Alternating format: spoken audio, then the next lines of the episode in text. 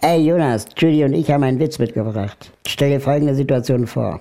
Treffen sich zwei Rollstuhlfahrer. Der eine hat unzählige Prellungen im Gesicht und ein blaues Auge. Sag mal, was ist denn mit deinem Gesicht passiert? Ich war bei den Paralympics. Boxen? Nein, Hürdenlauf. Boah, Leute, können wir, können wir jetzt bitte anfangen? Ist auch für mich die sechste Stunde hier.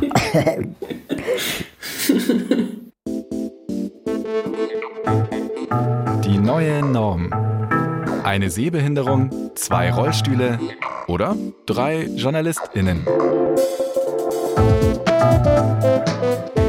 Juditha Smikowski, Jonas Karpa und Raul Krauthausen sprechen über Behinderung, Inklusion und Gesellschaft. Ein Podcast von Bayern 2.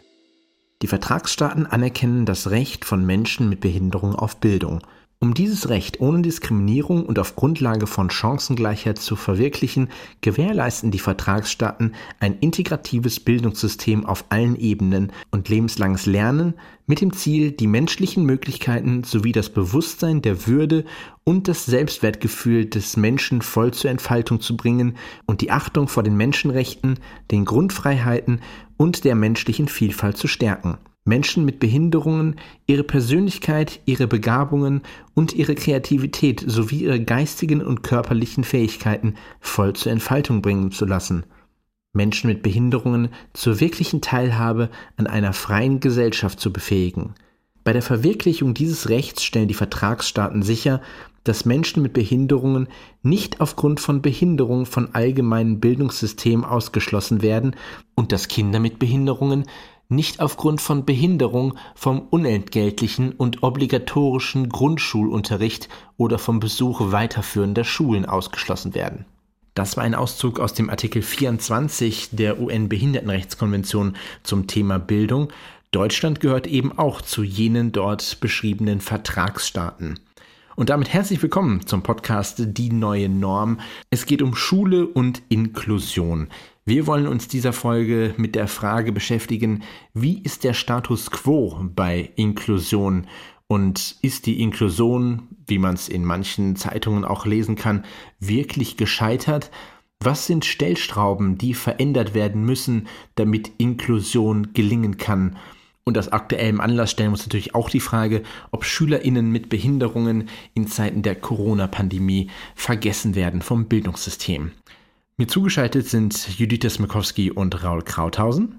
Hallo. Hallo. Mein Name ist Jonas Karper. Wie sind unsere Erfahrungen in der Schule gewesen? Wir können auch dort nochmal sagen, dass ihr beide ja eure Behinderung von Geburt an habt und also auch eure Schulzeit mit Behinderung erlebt habt. Bei mir war das nicht der Fall. Wie war eure Schulzeit? Ehrlich gesagt, ich habe erst nach meiner Schulzeit mitbekommen, dass die inklusive Schule, auf die ich ging, etwas Besonderes war. Also gar nicht der Standard, sondern dass es eine der ersten Schulen in Deutschland war, die Kinder mit und ohne Behinderung gemeinsam beschult hat. Und deswegen habe ich das nie entweder zu schätzen äh, gewusst oder hinterfragt. Und bei dir, Juditha? Ähm, ich hatte einen ganz tollen Schulleiter im Gymnasium, also herzliche Grüße an dieser Stelle nochmal, dem ich sehr viel zu verdanken habe, der meine Anliegen und mich auch als äh, selbstverständlich genommen hat in dieser Schule. Ich gehörte dazu und er hat alles getan, dass ich auch wirklich auch das Gefühl hatte und hat mich ernst genommen. Das fand ich sehr, sehr schön. Das war so eine tolle Erfahrung als äh, Jugendliche, einfach mal diese Selbstverständlichkeit im Umgang mit mir. Er hat dafür gesorgt, dass die Schule auch barrierefrei ausgebaut wurde. Das heißt, es wurde ein rollstuhlgerechtes WC eingebaut und... Nur für dich? Warst du die Einzige auf der Schule? Nee, ich war nicht die Einzige, aber ich kann, glaube ich, schon sagen, mit mir hat das alles angefangen, diese Inklusion. Nein. aber. Das ist, das ist jetzt das Juditha Smikowski-Gymnasium genau, in Hamburg. Genau. Nein, also ja, also ich, ich war da schon eine der ersten und ich glaube, das begegnet uns in ganz, ganz vielen anderen Bereichen, ne, wenn man als behinderter Mensch aufwächst dass man überall der oder die Erste ist. Genau, also diese Selbstverständlichkeit werde ich nicht vergessen. Die habe ich auch mitgenommen und habe dann auch irgendwann, als ich erwachsen wurde, irgendwie auch gedacht, ich sollte diese Selbstverständlichkeit auch irgendwie in Bezug vielleicht des Arbeitsmarktes auch mitnehmen und diese Ansprüche stellen. Also sehr, sehr gute Erfahrungen im Großen und Ganzen. Natürlich gab es auch die Ausgrenzungen und die Blicke, aber auch LehrerInnen, die zum Beispiel gesagt haben, wenn ich zu spät kam, können wir dir irgendwie helfen, anstatt du bist zu spät. Also vielleicht der Behindertenbonus auch dort wieder sozusagen, den ich mir da ein bisschen auch zu eigen gemacht habe. Aber ich glaube, Raul, du bist da noch ein viel größerer Experte als ich. Äh, Im Behindertenbonus ausnutzen. Ja. Oh Gott, ja. Da gibt es ähm, eine Geschichte, die ich ein bisschen bereue, aber auch ziemlich witzig finde. Und zwar hatten wir, ich glaube, es war siebte oder achte Klasse, im Englischunterricht in einer Klassenarbeit die Aufgabe, einen Brief an einen imaginären Brieffreund zu schreiben. Und ich dachte dann, okay, die Gelegenheit nutzt du. Die Lehrerin, wusste ich, ist sehr nah am Wasser gebaut gewesen. Und ich ahne Böses. Ja, ich habe mir eine Geschichte ausgedacht, dass ich äh, jeden Nachmittag bei mir zu Hause aus dem Fenster gucke und auch gerne Freunde hätte und auch gerne Fußball spielen können möchte und dass ich so traurig sei.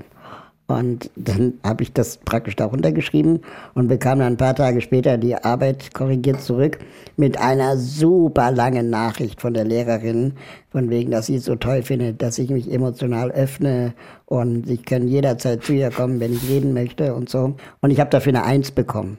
Und ähm, ich wusste ja, das ist gelogen, ähm, was ich da erzählt habe. Und was ich völlig vergessen hatte, und das ist dann letztendlich kleine Sünden bestraft, der liebe Gott sofort, was ich vergessen hatte, war, dass der Klassenbeste bei ihr immer die Arbeit vorlesen musste, vor der ganzen Klasse. Und dann stand ich da also vorne am Lehrerpult und musste diese Lüge vorlesen ähm, vor meinen ganzen Klassenkameradinnen.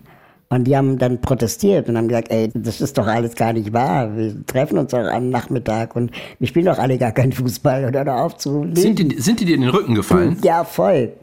Und ich habe mich dann ziemlich geschämt, war aber trotzdem stolz auf meine Eins und bin dann damit nach Hause gegangen. Und meine Mutter war so sauer, als ich ihr meine Eins gezeigt habe und die Geschichte dahinter, dass sie gesagt hat, ich darf nie wieder in meinem Leben die Behinderung benutzen zu meinem eigenen Vorteil. Das war mir auf jeden Fall eine Lektion. Aber ich fand es irgendwie auch witzig. Und ein anderer super inklusiver Moment aus meiner Schulzeit ist mir heute Nacht eingefallen.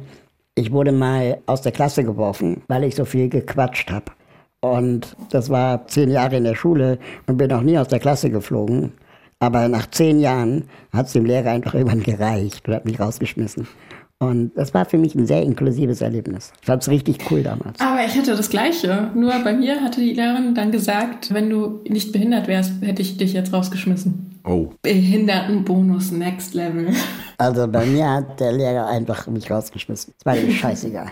Aber durftet ihr denn quasi, wenn ihr sagt, ihr wart ja beide auf Regelschulen, war es denn so, dass ihr auch beide alles mitmachen konntet? Oder habt ihr schon, also jetzt neben dem Behindertenbonus, den ihr jetzt gerade so benannt habt, dass auch Situationen gab, wo eben die Inklusion nicht so gelebt war, beziehungsweise was bedeutet für euch, wenn wir jetzt von Inklusion reden, dass Inklusion an der Schule wirklich umgesetzt wird? Was sind für euch dort so die Rahmenbedingungen? Also ganz persönlich hatte ich immer ein blödes Gefühl, wenn es um Ausflüge ging und das ist ja eigentlich schade, ne? Also ich glaube, jedes Kind freut sich auf Ausflüge und bei mir war da gleich schon so ein Unbehagen, weil irgendwann im Laufe der Planung der Ausflüge gab es dann immer diesen Satz, und Juditha, was machen wir mit dir? Und wenn es dann so ein Satz ist, der einem so entgegenkommt, dann denkt man sich so, ja, keine Ahnung, wie wäre es, wenn ich einfach mitkommen darf, so.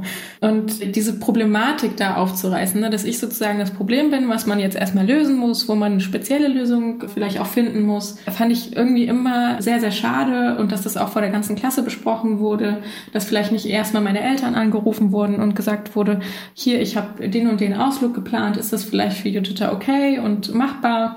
Ähm, das hätte ich mir sehr gewünscht. Also diese Konfrontation in der Klasse, was machen wir jetzt mit dir, war immer sehr, sehr schade. Also bei mir gab es im Prinzip nur die Rolle des Nicht-Mitmachen können im Sportunterricht. Sonst wurde ich immer überall mitgenommen und teilweise auch, wenn ich das gar nicht wollte oder Angst hatte, das haben dann ähm, die Lehrerinnen nicht akzeptiert. Da haben mich einfach mitgenommen. Und im Nachhinein muss ich sagen, war das auch richtig, weil dann natürlich auch meine eigenen Grenzen kennengelernt habe. Und was wirklich wäre, wenn wir heutzutage über Inklusion in der Schule reden, da kommen wir auch noch wahrscheinlich heute drauf, was da für Ausreden heutzutage benutzt werden, warum das alles so schwierig sei. Und was wir damals aber gemacht haben, das kriege ich in meinem Kopf einfach nicht zusammen. Also damals war das so, zum Beispiel in der Grundschule, da hatte die Schule noch keinen Aufzug, sondern so einen super langsamen Treppenlift. Und der war so langsam, dass nach dreimal Benutzen einfach klar war, bis ich den einmal benutzt habe, ist die Schulpause vorbei. Deswegen macht es keinen Sinn, dass ich mit diesem Ding fahre. Und dann haben einfach, keine Ahnung, Viertklässler mich runtergetragen. Und ich habe Glasknochen. Und heutzutage würden wahrscheinlich alle Pädagoginnen und Eltern den Kopf über die Hände zusammenschlagen, die Hände über den Kopf zusammenschlagen, Kopf über den Händen auch. Ähm, und damals haben wir das einfach so gemacht und es war völlig okay. Und ich hatte keine Angst und die Kinder hatten keine Angst und es ist auch nie was passiert. Es ist immer nur dann was passiert, wenn Erwachsene mich getragen haben, witzigerweise. Mhm. Und das ist schon sehr erstaunlich, so dieser Unterschied zwischen realer Gefahr und gedachter Gefahr. Ich fand es irgendwie ganz spannend. Ich, wie gesagt, bin mit Behinderung in, in meiner Schulzeit nicht so wirklich in Berührung gekommen. Und ich weiß nur, dass bei unserer Partnerschule damals, da wurde ein neues Gebäude gebaut. Keine Ahnung, es war irgendwie auch nur zweigeschossig, dreigeschossig maximal. Und dieses Gebäude bekam einen Aufzug. Und mein erster Gedanke war damals, natürlich im Hinblick auf die rivalisierende Partnerschule, warum bekommen die einen Aufzug, haben die A zu viel Geld und B sind die SchülerInnen jetzt zu faul, die zwei, drei Stockwerke nach oben zu laufen. Es war eben, weil Behinderung an der Schule überhaupt gar kein Thema war, habe ich gemerkt, das ist überhaupt nicht in meinem Kopf als Geschichte drin, dass es eventuell der Aufzug nötig ist für SchülerInnen, die vielleicht irgendwie im Rollstuhl unterwegs sind. Ich glaube, der erste Gedanke war, dass das Lehrerkollegium ist so alt, die brauchen schon einen Aufzug. Das war, glaube ich, eher der Gedanke, als über behinderte MitschülerInnen nachzudenken. Ja, gut möglich. Ich glaube, beim Thema Bildung und Inklusion, da müssen wir auch mal ein paar Ebenen trennen, weil Bildung ist ja nicht nur, sagen wir mal, Teilnahme am Unterricht und gute Noten schreiben, sondern Schule ist auch eine der wenigen Orte im Laufe unseres Lebens, wo wir auf Menschen treffen, die wir uns nicht ausgesucht haben. Also wenn wir später unserem Beruf nachgehen oder unseren Freundeskreis ausbilden, dann sind das ja meistens Menschen, die wir kennenlernen und weil wir sie mögen. Aber in der Schule ist es ja eine, eine Schicksalsgemeinschaft. Wir sind bunt zusammengewürfelt wie in der S-Bahn oder in einem Zug. Ich habe keinen Einfluss darauf, wer mitfährt. Und das heißt, Schule ist auch ein Miteinander. Und es geht dann auch um das Aushalten und auch das Kennenlernen von Menschen, die nicht so sind wie ich. Und ich meine damit gar nicht mal so sehr anders sind äh, oder behindert sind, sondern dass wir einfach auch lernen, mit Menschen, die nicht so sind wie ich, umgehen zu lernen. Das können tolle Menschen sein, das können aber auch anstrengende Menschen sein, das können Menschen mit großen Behinderungen sein, mit Talenten oder mit komplexen Behinderungen.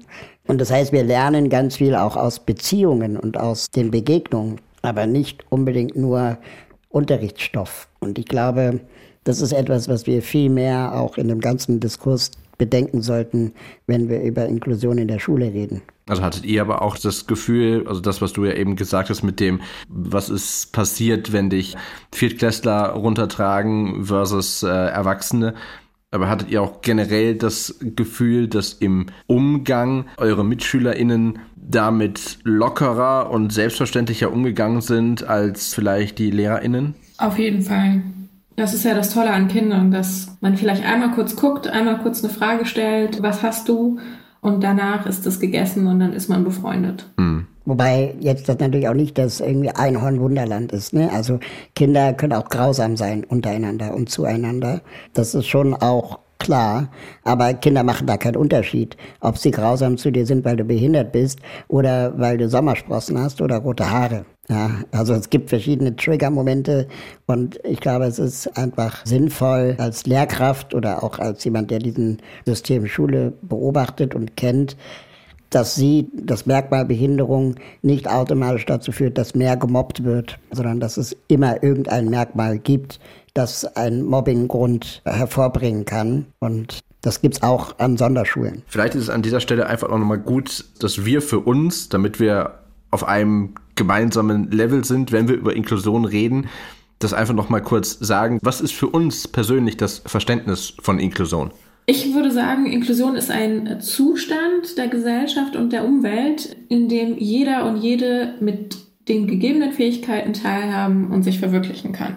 Würdet ihr mir dazu stimmen? Auf jeden Fall. Ich würde vielleicht noch ergänzen, dass es auch bedeutet, dass man Unterschiedlichkeit aushalten muss.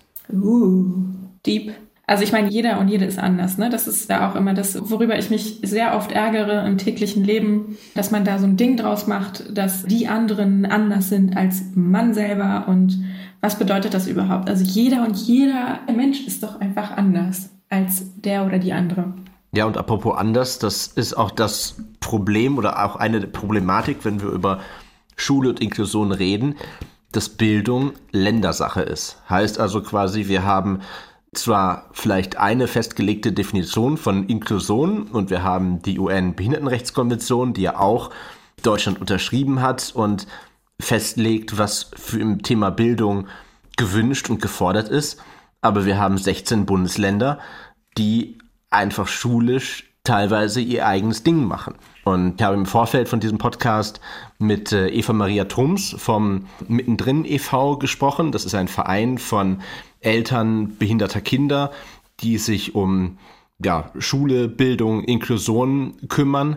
Und sie hat mir zum Beispiel gesagt, dass es halt bezüglich der Länder ganz unterschiedliche Entwicklungen gibt. Dass es teilweise in Hamburg, Bremen, Schleswig-Holstein, auch in Teilen von Niedersachsen eher gut abläuft, dass aber Bundesländer wie Sachsen, Baden-Württemberg und auch Bayern es dort eher fast eine Art Symbolpolitik ist und Inklusion eher verhindert wird. Und auch in dem Bundesland, wo ich damals zur Schule gegangen bin, in Nordrhein-Westfalen, ist es so, dass es dort 2018 einen Beschluss gab, der festgelegt hat, dass Inklusion an den Schulen dann stattfindet, wenn das Ziel in der jeweiligen Klasse gleich ist. Heißt also, Inklusion findet in Schulklassen statt, wenn alle SchülerInnen in der Klasse aber auch zum Beispiel auf das Abitur hinarbeiten.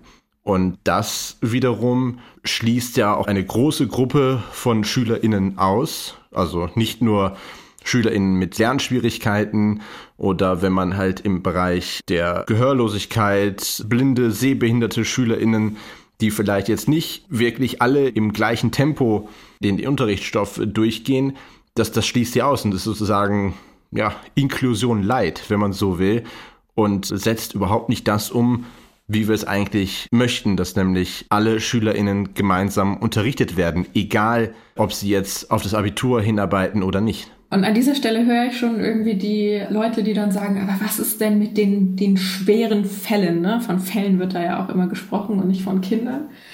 Die über Tische und Bänke gehen. Nee, die, eher die schwerst mehrfach Behinderten. Da gibt es ja auch ganz viele Wörter, die dann diese Kinder beschreiben. Was ist mit denen? Die können doch nicht Abi machen oder so, ne? Und hm. da habe ich ein ganz tolles Zitat von Jutta Schöler bekommen, war Professorin für Pädagogik und ist jetzt in Rente und hat gesagt, inkludierfähig müssen die Schulen werden und die Kinder müssen nicht ihre Inkludierbarkeit beweisen. Ich glaube, diese Stellschraube muss auf jeden Fall in den Köpfen nochmal passieren, ne? dass das System, die Schule, die AkteurInnen, die dort alle vorhanden sind und das Geld vor allem natürlich und die Ressourcen dafür verantwortlich sind, wie diese Kinder lernen können und nicht die Kinder selber. Da würde ich auch gerne ergänzen, dass diese Idee, dass die Kinder mit komplexen Behinderungen oder die verhaltensauffälligen Kinder es an Sonder- oder Förderschulen automatisch besser haben, ist nur die halbe Wahrheit, weil, also nehmen wir mal das Beispiel verhaltensauffälliges Kind, ja. Also das Kind, das meinetwegen die eigene Wut nicht unter Kontrolle hat oder mit Stühlen durch die Klasse wirft. Wo wäre denn dieses Kind sonst, wenn es nicht an der Regelschule wäre? Es wäre an der Förderschule. Und da würde es genauso mit Stühlen werfen. Und es wäre wahrscheinlich mit anderen Kindern, die auch mit Stühlen werfen. Und die Förderschullogik oder Sonderschullogik führt eigentlich dazu, dass wir diese Kinder mit diesen Auffälligkeiten einfach nur aus dem Blick der Mehrheitsgesellschaft nehmen und sie in extra Strukturen stecken, wo dann, sagen wir mal, in mehr oder weniger abgeschlossenem System wir auch nicht mehr mitkriegen, was da passiert und was für Zustände dort existieren. Aber wir glauben als Mehrheitsgesellschaft, dass die dort besser gefördert werden. Aber das stimmt nicht zwangsläufig. Es gibt Untersuchungen, dass Kinder mit komplexen Behinderungen, wo vor allem basale Förderung wichtig ist, ähm, sowas wie auf Toilette gehen lernen oder mit Münzen umgehen lernen, mit Geld umgehen lernen, dass diese basale Förderung auch an Regelschulen möglich ist, wenn Personal vorhanden ist. Und dieses Personal gibt es ja rein rechnerisch an Förderschulen. Das heißt, würde man Förderschulen und Regelschulen zusammenlegen, dann gäbe es auch keinen Personalmangel und es gäbe auch keinen Fachkräftemangel. Das, was wirklich Inklusion verhindert, so sagen auch Jutta Schöler und, und viele andere Expertinnen in dem Bereich, ist nicht die Ausstattung und nicht das Personal, sondern die Bereitschaft. An aller, allererster Linie ist die Bereitschaft das Problem und an zweiter Stelle erst die Ausstattung, Ausbildung und Zeit. Aber die Bereitschaft muss da sein. Und wenn die nicht da ist, dann gelingt es nicht. Ja, das muss ich auch nochmal erwähnen, dass Eva Mireille Thoms mir gesagt hat, dass es so erstaunlich ist, dass in jedem Unternehmen, wenn irgendwie eine neue Software installiert wird, womit gearbeitet wird, dann gibt es Fortbildung, damit jeder damit irgendwie umgehen kann und ja, damit arbeiten kann. Aber wenn es darum geht, dass vielleicht das Lehrpersonal sich vielleicht mal etwas genauer mit dem Thema Inklusion oder wie kann ich SchülerInnen mit Behinderung fördern, damit zu beschäftigen, dass es dann ja Problematik wird, diese Fortbildung, diese Weiterbildung irgendwie an den Mann oder an die Frau zu bringen. Und das, was du gesagt hast, Raul, dass selbst wenn gesagt wird, dass an Förderschulen vielleicht der Betreuungsschlüssel so toll ist und dass die Förderschule in ihrer baulichen Form ja barrierefrei und zugänglich ist und das alles irgendwie Gründe sind, warum man sagt, okay, wir schicken Kinder mit Behinderung eben auf eine Förderschule, dann muss man sich einfach auch die Frage stellen, okay, es funktioniert ja anscheinend eine gute Förderung, Betreuungsschlüssel, bauliche Sachen in dem Gebäude A hinzukriegen. Warum kriegen wir das in dem Gebäude B der Regelschule nicht hin. Aber ich muss sagen, so ein bisschen verstehe ich das auch, ne? Also diese Trägheit. Ich glaube, in einem Betrieb, wir kennen das ja alle, wenn man dann irgendwie diese Feedback-Meetings hat und man so sagt, man muss sich eigentlich verändern, das ist ja auch erstmal so mit Krummeln verbunden, so, oh nein, ich muss jetzt hier Sachen verändern und es werden Sachen erwartet von mir, ne? Also, ich glaube, da brauchst du schon wirklich eine sehr große Aufgeschlossenheit, dass du einfach sagst, ja, Veränderung ist gut und wir sind jetzt mit Leib und Seele dabei, ne? Es muss einfach, glaube ich, auch vorgelebt werden. Also ich glaube, wenn das Bildungsministerium rumeiert und sagt, ja, also wie gesagt, jetzt haben wir so einen Beschluss in NRW, der sagt, ja, so Inklusion, aber nur so ein bisschen und es gibt wahnsinnig viele Meldungen, dass halt Schulen für sich mit diesem ja, diesem nicht klaren Arbeitsauftrag sagen, okay, dann sorgen wir nicht für Inklusion, sondern das ist für uns in Anführungsstrichen gescheitert. Also das ist wirklich immer so das Wording, was aktuell so läuft. Inklusion ist gescheitert. Ich glaube, wenn das von oben vorgelebt wird und auch bestimmt wird, dass das gemacht werden sollte, dann kann das auch in den Schulen ankommen. Aber wenn das nur so Larifari abläuft, dann werden, glaube ich, bei dem Gedanken der Mehrarbeit oder dem sich damit auseinandersetzen, so wie du es gesagt hast, Judita, ich glaube, von selbst wird sich da nichts tun. Was ist denn in Bayern und äh, Nordrhein-Westfalen die Begründung, warum Sie sagen, dass es äh, gescheitert? Es geht eben darum, dass die Strukturen dafür eben auch nicht geschaffen werden. Das ist eine, eigentlich ein Prozess voller Ausreden ja, es darum geht, wie kann man eine sinnvolle Beschulung zusammen hinkriegen. Und es gibt dort anscheinend nicht so den Drang, eben die, die Lösungen stattfinden zu lassen. Und es teilweise jetzt so ist, dass es eben an den Regelschulen nicht funktioniert und dass die Lobbyarbeit von den Förderschulen dort einfach immer noch sehr, sehr gut läuft und das System sich selbst erhalten möchte und dass die Anzahl von Anmeldungen an Förderschulen, zum Beispiel in NRW, wieder peu à peu zunimmt. Und es eher dazu kommt, dass neue Förderschulen gebaut werden. Das ist ein bisschen, finde ich, auch als du, Raul, es eben gesagt mit den Sondereinrichtungen, es ist auch so ein bisschen vergleichbar mit dem Thema Arbeitsmarkt und Werkstätten. Es ist ein in sich geschlossener Bereich. Es ist ein, ein Bereich, wo außerhalb der Blickwinkel der Gesellschaft ist und dass dort die mehr erzählt wird, dass äh, Menschen mit Behinderung dort besser aufgehoben sind. Und sie sind sicherlich besser aufgehoben als in den momentan real existierenden Regelschulen. Aber wenn wir das als Argument benutzen, alles so zu lassen, wie es ist, dann ist es halt falsch. Weil wir können ja auch dafür sorgen, dass Regelschulen besser werden und dann vielleicht Förder- oder Sonderschulen nicht mehr so stark benötigt werden. Ich finde es so spannend. Eine ähnliche Debatte gibt es auch in Berlin. Die Bildungssenatorin Scheres hat auf einer Konferenz, auf der ich mal war, darüber gesprochen, dass sie total viel Inklusion ist und so und hat im gleichen Atemzug aber auch gesagt, dass sie ein neues Schulgebäude baut in einer Förderschule mit 300 neuen Schulplätzen für Förderschulkinder. Hm. Und dann denke ich auch so, wie geht denn das zusammen? Warum baust du das Gebäude nicht neben eine Regelschule und lässt Kinder mit und ohne Behinderung gemeinsam unterrichten? Und also das ist genau wie du sagst, es wird nicht vorgelebt, sondern es wird dann, keine Ahnung, links geblinkt und rechts gefahren.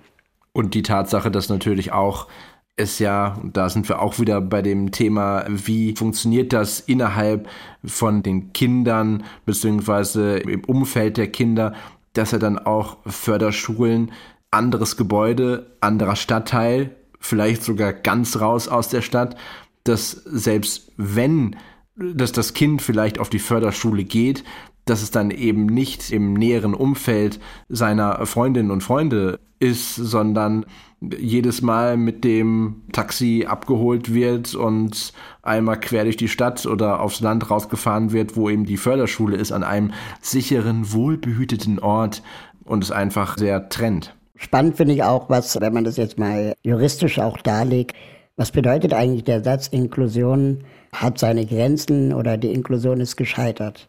Rein juristisch gesehen ist Inklusion ein Menschenrecht.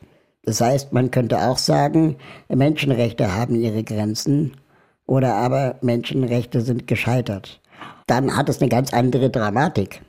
Ja, dann reden wir letztendlich nicht mehr hm. darüber, ja, ist halt so, sondern reden wir darüber, das darf nicht sein. Menschenrechte dürfen nicht scheitern. Menschenrechte dürfen keine Grenzen haben. Und dieses Inklusion ist gescheitert oder Inklusion hat seine Grenzen erzählt oder bedient eigentlich ja auch nur das Narrativ, dass das Kind mit Behinderung die Last ist. Aber es wird nicht erzählt, dass fehlende Ausstattung oder Bereitschaft oder Personal die Probleme sind. Es gibt sicherlich Situationen, die, die schwierig sind, aber diese sind eben, wie gesagt, auch an Förderschulen schwierig nur eben aus dem Blickfeld der Mehrheitsgesellschaft. Vielleicht nur ein Satz, der mir wichtig ist. In der Inklusionspädagogik gibt es sehr wohl die Möglichkeit, dass man sagt, dass man Kinder mit und ohne Behinderung voneinander trennt, wenn es um Lernen geht, aber eben nicht dauerhaft. Also nicht in ein extra Gebäude steckt, Kilometer weit auseinander, sondern eher situativ. Ja, also es ist sonnenklar, dass ich mit meinen Glasknochen nicht beim Medizinball Weitwurf mitmache. Ähm, deswegen gibt es eine situative Trennung, wo ich dann eben was anderes mache. Es ist auch sonnenklar, dass ein Kind mit einer Lernbehinderung oder einer geistigen Behinderung eher nicht an einer Kurvendiskussion teilnimmt, aber vielleicht trotzdem mit Mathe macht, aber eben auf dem eigenen Niveau. Und das nennt man zieldifferentes Lernen. Das ist eigentlich auch Standard inzwischen in der Ausbildung von Lehrerinnen und Lehrern von nichtbehinderten Kindern. Das muss man einfach nur eben erweitern, auch um den Aspekt Behinderung. Und Inklusion heißt nicht Gleichmacherei. Inklusion heißt auch nicht, alle müssen Astronautin werden, sondern Inklusion heißt eben, dass man gemeinsam so viel es geht am gleichen Ort Zeit verbringt. Ja, aber das, was du gerade gesagt hast, Raul, finde ich eben auch besonders wichtig, weil es nochmal das erklärt, dass wir auf der einen Seite ja immer wieder sagen, dass äh, SchülerInnen in ihren individuellen Stärken gefördert werden sollen. Also quasi wir, wir differenzieren wirklich sehr. Und auf der anderen Seite wollen wir halt bei dem Thema Inklusion, dass eben alle zusammen lernen. Und das verstehen viele noch nicht, dass es eben das trotzdem auch irgendwie gemeinsam geht und dass eben das keine Gegensätze sind zwischen dem jeder individuell und trotzdem alle gemeinsam. Nur jetzt ist es natürlich so, dass wenn wir über Schule und Inklusion reden, das Thema Schule und Bildung ist gerade in den Corona-Pandemie-Zeiten gefühlt viel mehr in den Medien vertreten. Auf einmal wird sich darüber gesorgt, wie es ist für SchülerInnen nicht in die Schule zu gehen, beziehungsweise unter welchen Umständen. Und ja, in den, in den Pandemiezeiten gibt es jetzt einfach gewisse besondere Regeln. Und wie ist es für SchülerInnen mit Behinderung in den Corona-Zeiten? Haben Sie ebenso die gleichen Chancen oder werden sie sogar eventuell vergessen? Ich habe äh, zum Beispiel in meinen Recherchen gelesen, dass SchulhelferInnen jetzt nicht automatisch auch nach Hause kommen, wenn man Homeschooling macht. Ne? Also dort wird das System sozusagen nicht auf zu Hause übertragen und wir alle kennen ja die allgemeinen äh, Probleme auch des Homeschoolings und der Schule während Corona-Zeiten, aber man muss halt sagen, Förder- und Sonderschulen, da geht es nochmal, da ist es noch rudimentärer und noch Konsequenzen sind einfach weitreichender, wenn das da nicht funktioniert. Oder inklusiv beschulten Regelschulen, die jetzt auf das Wechselmodell umgestiegen sind oder, oder halbe Klassen, wird oft behinderten Kindern oder Eltern behinderter Kinder gesagt, es wäre besser, wenn sie ihr Kind zu Hause beschulen könnten, äh, damit die nicht behinderten Kinder in der Klasse sein können. Und das ist natürlich auch ein Ausschluss. Nee, es ist ja andersrum, ne? Genau. Also Sie gehören der Risikogruppe an und deswegen sollten sie zu Hause bleiben. Oder, oder dass dann eben auch gesagt wird, ja, wir können dem Kind mit Behinderung nicht so leicht verständlich machen, dass es Abstand halten soll. Und dann findet der Ausschluss statt und der wird wahrscheinlich auch so lange bleiben, bis weit über die Pandemiezeit, weil einfach die Lobby auch sehr klein ist von, von Menschen, die wieder den alten Status zurückkämpfen. Eva Maria Thoms vom Mittendrin e.V. fand das sehr, ja, im wahrsten Sinne des Wortes äh, demaskierend, also das, das System der Förderschulen, weil auf der einen Seite ja aus der Lobbyarbeitssicht ja gesagt wird, dass es der perfekte Ort ist, wo SchülerInnen mit Behinderung wohlbehütet, mit einer perfekten Förderung ja ihren Schulalltag äh, bewerkstelligen können und auf der anderen Seite die Förderschulen die ersten sind, die sagen, wir können eben nicht unseren SchülerInnen beibringen, wie man Abstand hält, wie man eine Maske trägt, wie man in dieser Corona-Zeit umgeht und eher die Schulen als allererstes geschlossen haben und auch es sehr, sehr lange gedauert hat, nachdem die Schulen jetzt peu à peu wieder geöffnet wurden, dass auch die, die, die Förderschulen wieder geöffnet haben. Also quasi das System hat sich auf einmal so ein bisschen selber demaskiert und die Pandemie hat einfach nochmal freigelegt, dass es eben nicht krisengeschützt ist und dass dort zwar gesagt wird, ja, hier wird optimale Förderung betrieben, aber dazu gehört ja eben nicht nur Lesen, Rechnen, Schreiben beizubringen, sondern man kann ja auch SchülerInnen mit Lernschwierigkeiten beibringen, die Aha-Regeln, auch wenn es vielleicht etwas länger dauert, aber es ist ja möglich. Wie gesagt, Corona ist jetzt natürlich ein Sonderfall und wir meckern ja ganz schön, dass Inklusion in den Schulen nicht so wahnsinnig gut funktioniert. Aber welche, um bei dem Bild zu bleiben, welche Stellschrauben kann man denn drehen, um die Inklusion an den Schulen voranzubringen? Was muss sich ändern? Also bei den Recherchen bin ich auf einige ziemlich spannende Projekte gestoßen. Unter anderem gibt es zum Beispiel vom Verein Pfeffersport in Berlin. Damit haben sie auch den Goldenen Stern des Sports äh, gewonnen.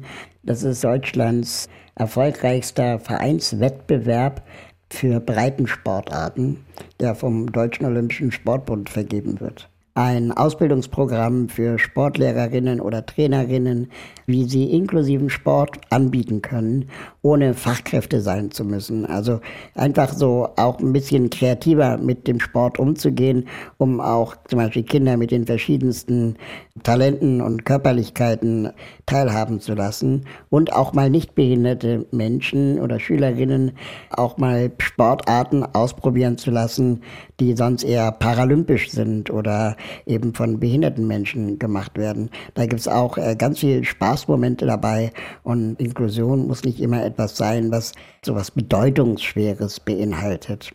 Wir selber haben ja bei den Sozialhelden auch ein Projekt gemacht, das nennt sich Wheelmap macht Schule, wo es Unterrichtsmaterialien im Internet zum Download gibt, wo Schülerinnen und Schüler gemeinsam mit ihren behinderten KlassenkameradInnen die Nachbarschaft erkunden können auf Barrierefreiheit und der Fokus quasi nicht auf Behinderung gelegt wird, sondern eben auf die Umwelt und die Schülerinnen und Schüler gemeinsam die Umwelt erfahren als Orte der Inklusion oder auch des Ausschlusses, der Exklusion. Und dann ähm, gemeinsam beim Diskutieren darüber und dem Berichten und dem Projektheft machen zu dem Thema dann auch über Sprache und Behinderung lernen. Was darf man sagen? Wie, wie sagt man es denn richtig? Und das Ganze letztendlich eher so erforschend äh, begriffen wird, als dieses von oben herab, ich als Lehrer sage jetzt, wie es zu sein hat. Ich würde da auch gerne anschließen an dieses Schulmaterial, was du erwähnt hast. Also Schulbücher sind da natürlich auch irgendwie, müssen da verändert werden und werden zum Glück auch immer weiter äh, verändert und anders bebildert, dass auch mal Menschen mit verschiedenen Hautfarben und Kinder mit verschiedenen Hautfarben vorkommen oder auch Kinder mit Behinderungen. Und was mir da irgendwie auch eine Herzensangelegenheit wäre, dass ja die Kinder dort nicht problematisiert werden, sondern halt auch wirklich Teil der Geschichte sind und die Behinderung vielleicht in dem Sinne in der Geschichte, die man da im Deutschunterricht durchnimmt, vielleicht keine Rolle spielt, sondern dass es einfach eine Eigenschaft der, der Schülerin oder des Schülers ist. Bis hin zur Tatsache, dass es natürlich optimal wäre, wenn es auch LehrerInnen mit Behinderung gäbe. Also mehr. Genau.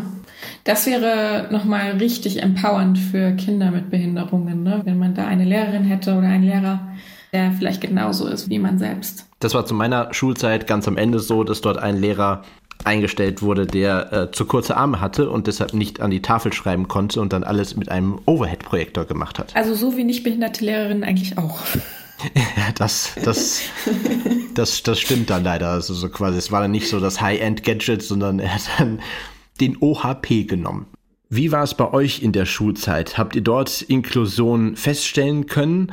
Oder vielleicht seid ihr jetzt Eltern und habt Kinder mit und ohne Behinderung und erlebt dort hautnah, wie es ist, vielleicht auch die Unterschiede der einzelnen Bundesländer.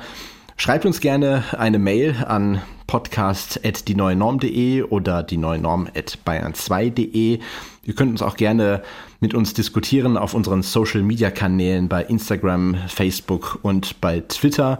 Wir sind sehr gespannt über eure Erlebnisse und freuen uns dann, wenn ihr auch beim nächsten Mal wieder bei unserem Podcast Die neue Norm mit dabei seid. Bis dahin. Tschüss. Ciao, Kakao. Tschüss.